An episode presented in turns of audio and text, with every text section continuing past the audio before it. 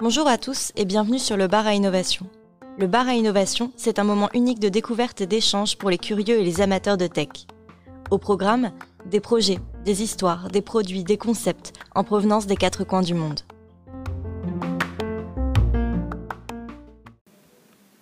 Bonjour à tous, je suis Emma du bar à innovation et dans l'épisode d'aujourd'hui, on parle viande cellulaire. Alors si vous vous êtes déjà posé la question, c'est quoi la viande sans viande? Je vais tenter d'y répondre aujourd'hui. Ces dernières années, d'importants progrès dans le domaine de la culture cellulaire d'aliments ont été réalisés. Le but de cette démarche, c'est pas seulement d'atteindre un idéal de viande sans besoin d'avoir recours à la souffrance animale, mais c'est aussi de réduire considérablement notre impact environnemental, celui qui est lié à la production de viande à l'échelle planétaire. Si la cause environnementale ne vous intéresse pas particulièrement, vous vous demandez sûrement pourquoi cultiver de la viande à partir de cellules plutôt qu'élever des animaux. Eh bien, c'est totalement sensé, puisque la Terre devrait atteindre 9,7 milliards d'humains d'ici 2050 selon l'ONU. Autrement dit, c'est 2 milliards de bouches supplémentaires qui seront à nourrir, avec des taux de pollution qui ne cessent d'augmenter. Et on constate déjà aujourd'hui notre incapacité ou en tout cas celle de l'élevage industriel, à répondre à la demande sans empirer le réchauffement climatique et sans causer de souffrance à des centaines de milliards d'animaux. La viande cultivée constitue donc l'une des réponses à cette problématique, et il me semble pertinent de lui laisser sa chance tout en ne perdant pas de vue les autres alternatives disponibles. Viande végétale, viande cellulaire, voilà des termes qui reviennent fréquemment sur la toile mais qu'on ne comprend pas toujours. Alors le procédé de création de la viande végane de substitution, dite la viande végétale, il est pourtant assez simple et très transparent. Tout d'abord, des protéines végétales sont extraites de plantes, puis hydrolysées pour améliorer leur fonction. Des liants, des arômes et des graisses y sont ensuite ajoutés pour améliorer le profil sensoriel de la formulation, et des nutriments sont ajoutés pour égaler la quantité de nutriments présents dans la viande animale. Enfin, le mélange est transformé en produit final par un traitement qui lui donnera l'aspect qui est souhaité, en fonction qu'il s'agit d'un faux steak, d'une escalope, de nuggets ou autre. Concernant la viande cellulaire, le procédé de création est un petit peu plus complexe, mais après quelques recherches, je vais tenter de vous informer au mieux. Tout commence par l'extraction d'une unique cellule souche adulte d'un animal, ce qui permet de ne pas avoir recours à l'abattage. La cellule souche est ensuite ajoutée à un bioréacteur en même temps que les milieux de culture cellulaire.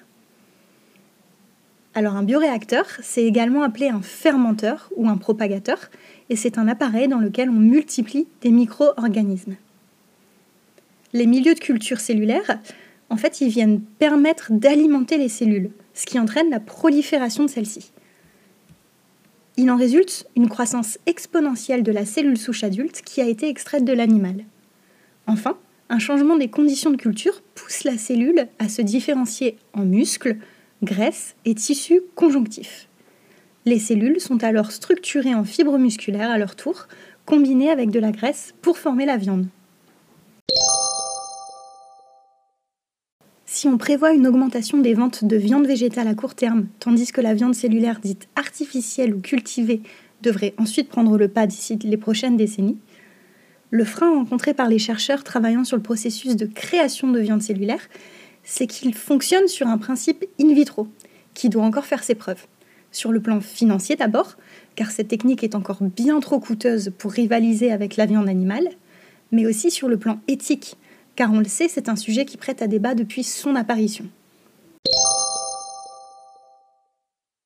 Je voulais saluer des engagements forts et encourageants aussi qui sont pris par des grandes, des grandes marques comme euh, la chaîne de restaurants Buffalo Grill qui propose désormais un burger végétarien avec comme partenaire Beyond Meat. Donc Beyond Meat, c'est la star américaine de la viande sans viande, qui propose des steaks composés de, pois, de betteraves, de légumes, qui gustativement ressemblent à s'y méprendre à un steak haché de bœuf. Donc pour l'avoir essayé, c'est assez, assez choquant. Euh, j'ai fait essayer également à ma famille, euh, donc qui sont vraiment fans de viande. Euh, ils étaient bouche bée en tout cas par la ressemblance au niveau gustatif. C'est une mesure très symbolique pour moi que Buffalo Grill ait, ajouté en tout cas un burger végétarien avec un steak Beyond Meat à l'intérieur à sa carte. Pourquoi? Parce que Buffalo Grill, c'est vraiment une chaîne de restaurants spécialisée dans la viande et dans les grillades. C'est ce qui les définit. Donc pour moi, c'est vraiment la preuve que ce produit, qui est déjà ultra populaire outre-Atlantique, il se destine pas uniquement à la clientèle végétarienne, mais au grand public. Et que demain, peut-être que ce sera la norme. En conclusion, selon moi, la viande sortie non pas des abattoirs mais des laboratoires marquera une troisième étape dans l'alimentation humaine après la chasse et l'élevage. Je pense réellement que la viande cellulaire a le potentiel de révolutionner notre façon de consommer, et pas seulement dans le domaine alimentaire, mais dans notre réflexion globale sur nos achats. En tout cas, la prise de conscience du grand public, elle est déjà bien présente. La preuve, c'est que la procédure de référendum d'initiative partagée pour les animaux, autrement dit RIP, une semaine après son lancement, elle avait déjà recueilli plus de 280 000 soutiens. Et pour moi, c'est assez parlant et c'est une vraie preuve que le grand public, en tout cas, a envie de s'engager et de pousser des mesures fortes dans ce domaine. Cette procédure de référendum, elle vise à interdire en France l'élevage en cage, les élevages à fourrure, la chasse à la cour et viser la fin de l'élevage intensif pour 2040. Je suis curieuse de connaître votre avis sur la question de la viande cellulaire. J'espère vous avoir appris des choses aujourd'hui. À bientôt!